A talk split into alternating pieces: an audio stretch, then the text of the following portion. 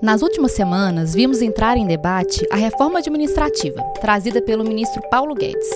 Se aprovada, quais os impactos na vida do brasileiro? Por que devemos estar atentos a esse tema e como poderemos sentir esses impactos a curto e longo prazo? Quais são as principais mudanças trazidas pela proposta? O que fica? O que sai? Esse é A Hora da Indústria, um podcast que vai te mostrar como a indústria transforma a sua vida. E hoje o assunto é a reforma administrativa e o tamanho do Estado. Eu sou Yara Tanuri e esse é A Hora da Indústria. Nesse primeiro episódio, a gente vai conversar um pouco sobre essa proposta e clarear alguns pontos importantes. Redução do número de carreiras, fins de vantagens como licença-prêmio, fim dos aumentos retroativos por tempo de trabalho e aposentadoria compulsória são alguns dos pontos considerados mais relevantes e positivos da emenda. Todavia, alguns analistas a consideram necessária, porém tímida, sem efeitos fiscais imediatos e superficial, já que só valerá para novos concursados, e mantém tocada a elite do funcionalismo público. Para explicar como esse assunto interfere na sua vida, meu convidado é o Flávio Roscoe, que é industrial do setor têxtil e presidente da FIENG desde maio de 2018. Flávio, queria que você começasse explicando para a gente por que uma reforma administrativa se faz necessária. Estamos falando do tamanho do Estado e de como isso representa boa parte do orçamento público. Como podemos deixar mais claro para a população o que isso representa na prática? A reforma administrativa é fundamental porque a sociedade mudou nas últimas décadas. E o perfil dos serviços públicos também mudou. E o que aconteceu foi que o Estado foi crescendo, crescendo, crescendo, inchando. Em nenhum momento foi feito ajuste neste tamanho e nas propostas do Estado. Qual a situação que temos hoje? A estrutura do Estado consome quase que toda a arrecadação, principalmente nos estados e municípios, e não tem recurso para fazer a prestação de serviço para a sociedade, que é a função para a qual o Estado foi criado. Então a reforma administrativa ela é fundamental para que a gente tenha um Estado menor, mais eficiente, condizente com a realidade atual e que possa, possa prestar serviço para a sociedade. Porque hoje ele não pode, porque ele não tem recurso para isso. E a sociedade não aguenta mais pagar mais impostos. O que a solução foi arrumada até agora para não fazer essa reforma do Estado foi aumenta a carga tributária. Olha, a carga tributária ela incide sobre as pessoas. E a carga tributária do Brasil saiu de 20% do PIB, 30 anos atrás, está batendo quase 40%. Se a gente soma a, casa, a carga de 35%, hoje 34%, mais o déficit que existe de 6%. Então, o Estado já gasta hoje o dobro do que gastava há 30 anos atrás. E que serviços foram melhorados? Nenhum. A educação é péssima, a saúde é péssima, a segurança é sofrível, a infraestrutura é literalmente inexistente ou muito deficiente. E onde estão os recursos? Para manter a máquina do tamanho que aí está. Então nós precisamos rever a máquina. Eu vou te dar um exemplo. Existem funções que tinham que ter acabado já, que não tem sentido de existir. Né? Com a digitalização, com a automação, muitas funções do Estado hoje perderam razão de existir. E por que que lá dentro do Estado essa revolução é mais lenta? Porque as pessoas foram contratadas, têm estabilidade e vão aposentar naquele cargo. Nós ainda estamos contratando, acredite ou não, por exemplo, oficiais de justiça para citar as pessoas em casa. Eu não vejo sentido dessa profissão. Hoje os processos já estão digitalizados, são eletrônicos. É, simplesmente você manda um e-mail. Você não tem que ter uma pessoa que localize a pessoa para notificar. Não localizou, publica um edital e pronto. Está publicado, assunto resolvido. Então eu estou dando apenas um exemplo de uma função dentro do Estado que eu não vejo razão de existir, mas eu poderia ficar aqui o dia todo citando. A gente vai falar um pouquinho mais disso um pouquinho mais para frente. Eu queria te perguntar também sobre os privilégios do servidor público. Quais são esses privilégios e como eles serão cortados? As mudanças afetarão todos os servidores? Olha, eu não sei ainda, quer dizer, quem vai fazer, falar isso são os legisladores, né? A gente espera que privilégios acabem para toda a sociedade. Aqueles que detêm privilégios é uma coisa realmente do passado. Então eu defendo que privilégios sejam é, acabados para todos os servidores. O que a gente defende é meritocracia é o servidor que tiver um bom desempenho, que ele tenha reconhecimento. E que ele não tenha, por exemplo, a progressão automática de carreira por prazo. Isso é uma coisa que tem que acabar na reforma administrativa. Quer dizer, a cada X anos que a pessoa está no serviço público, ou ela tem um aumento ou tem uma progressão da carreira automática. Ora, isso está equivocado. Tem que promover na carreira aqueles que desempenham bem, independente se tem seis meses de serviço público ou dez anos. E tem um distanciamento também da carreira privada, né, nesse sentido. Com certeza, a carreira privada não é engessada dessa maneira. As pessoas são avaliadas e se há oportunidade, há o merecimento, é concedido a elas uma outra oportunidade e elas vão progredindo. O serviço público tem que ter o mesmo critério. E eu acredito na meritocracia. Por que, que a gente não evolui no serviço público, na minha percepção? Por conta da estabilidade, porque a estabilidade não incentiva as pessoas a crescerem, dá uma segurança, e essa segurança gera uma sensação de estagnação. Né? Eu não, independente do que eu faça, eu estou no mesmo lugar, do mesmo jeito, recebendo o mesmo tanto. E quando você tem a progressão automática, essa sensação ainda é reforçada, porque independente do que eu faça aqui, eu vou receber as minhas promoções automáticas. É, muitos analistas trouxeram um ponto sensível na proposta a respeito da estabilidade, que é que você estava falando agora, que pode ser percebida negativamente pela população a respeito do servidor que não faz um bom trabalho e continua no cargo, mas há também o outro lado, da estabilidade assegurar que o servidor continue no cargo, protegido de pressões políticas ou de grupos econômicos. Como isso poderia ser resolvido sem generalizar todos os servidores? Não, a gente concorda com a estabilidade para aquelas carreiras de Estado, onde de fato a atividade da pessoa tem que ser blindada de pressões externas. Então, as carreiras de Estado, a gente está de acordo. É claro que tem que ter exceções para estabilidade também, para não ser uma coisa que a pessoa que está naquela carreira pode fazer qualquer coisa. Isso também, é, hoje é muito difícil você demitir um funcionário do serviço público. É, eu acho que as regras têm que ser um pouco mais, vamos dizer, que possibilitem a eventual, o eventual desligamento em casos de falhas graves, que hoje há uma dificuldade muito grande. Mas deve-se proteger as carreiras de Estado. O que a gente está discordando aqui é por que, que o professor de uma escola precisa ter estabilidade?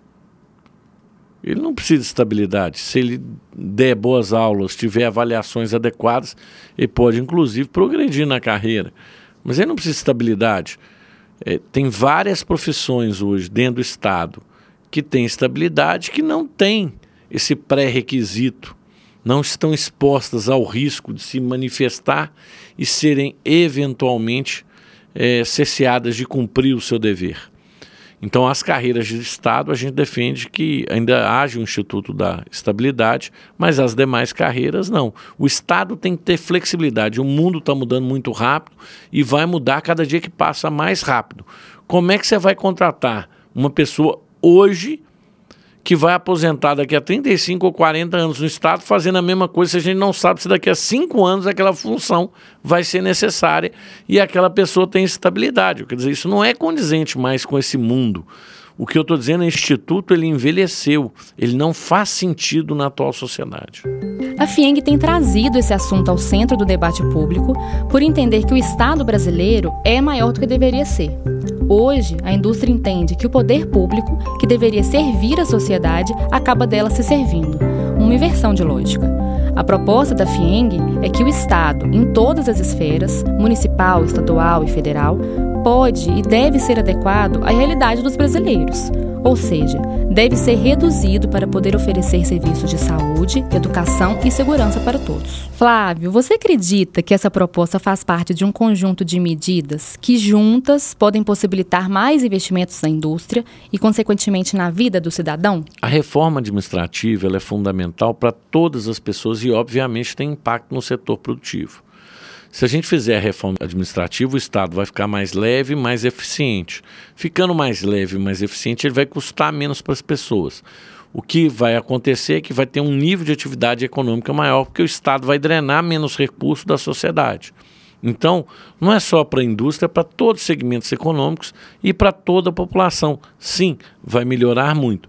O Estado eficiente é a garantia de uma sociedade sadia. É muito. A gente está até falando de eficiência e muito se fala dessa pouca eficiência dos serviços prestados pelo Estado. Como o cidadão pode enxergar isso no dia a dia? Caso aprovada, será necessário um planejamento de como serão feitas essas melhorias, que seria a próxima fase. De maneira geral, o que o cidadão pode esperar nos próximos anos? O cidadão comum conseguirá perceber os impactos?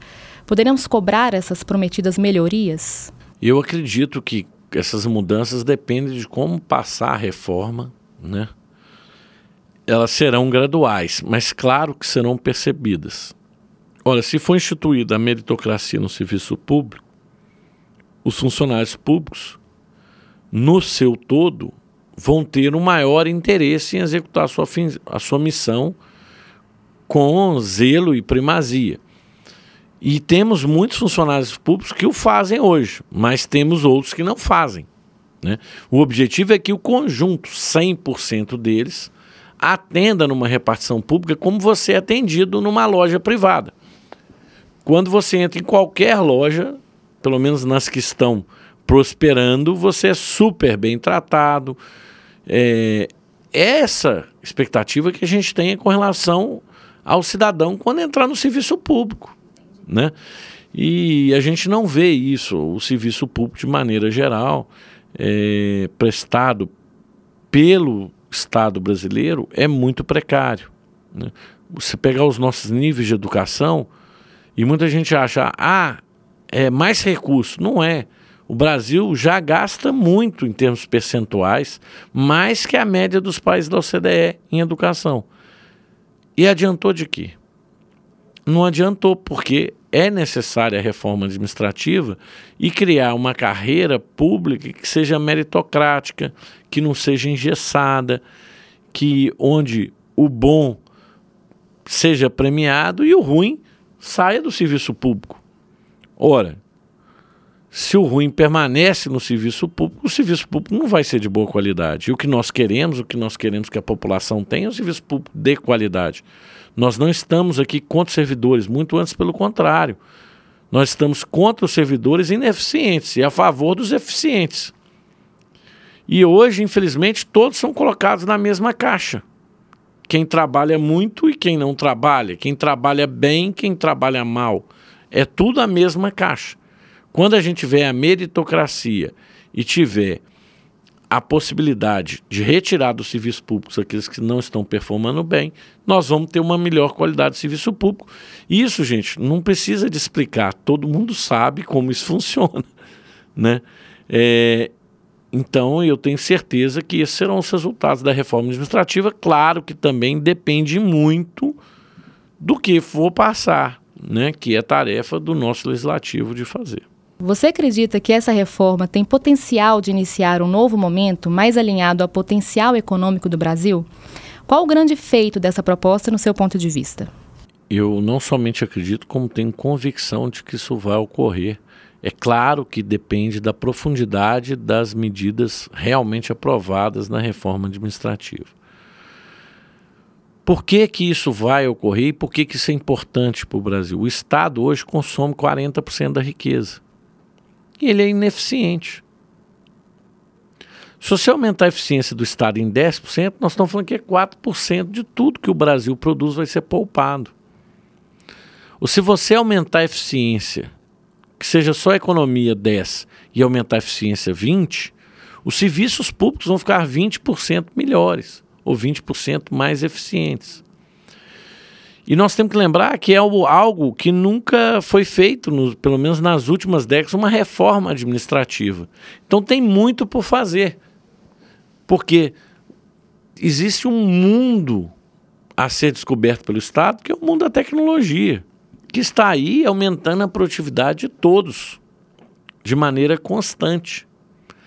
E a reforma administrativa, se bem feita, pode incorporar várias dessas inovações no serviço público. E pode permitir que os servidores inovem também e sejam eventualmente reconhecidos e premiados por isso. Então, eu acredito muito que nós podemos ter tanto uma redução do custo do Estado, como também um aumento da produtividade daquele Estado existente. Essas duas coisas somadas têm um efeito muito positivo sobre a sociedade. E por isso nossa percepção de que ela é vital para esse momento que o Brasil enfrenta. Flávio, quero agradecer imensamente por ter clareado esse tema, que pode parecer um pouco complexo, mas que é de muita importância para todo mundo. Muito obrigado, Yara. Eu que agradeço. Sei que é um tema que mexe com a sensibilidade das pessoas, mas a gente tem que fazer mudanças. Nós mudamos o tempo todo na nossa vida. E por que que no Estado não pode ser diferente? Né? Então, infelizmente, a única certeza que nós temos hoje no mundo atual é que mudanças irão acontecer. E nós temos que estar na vanguarda e fazer com que o Estado brasileiro mude, se adapte à nova realidade e dê oportunidade para aqueles que usufruem do seu serviço possam ter a melhor prestação de serviço e para aqueles que trabalham no Estado possam ter o melhor reconhecimento por parte da sociedade e também para suas famílias e suas carreiras. Ótimo, muito obrigada. Muito obrigado. Hoje a gente conversou sobre a reforma administrativa e o tamanho do Estado com Flávio Roscoe. Fique ligado no conteúdo da FIENG no Instagram, arroba Oficial, e no portal da entidade, www.fieng.com.br. E a gente se vê no próximo episódio.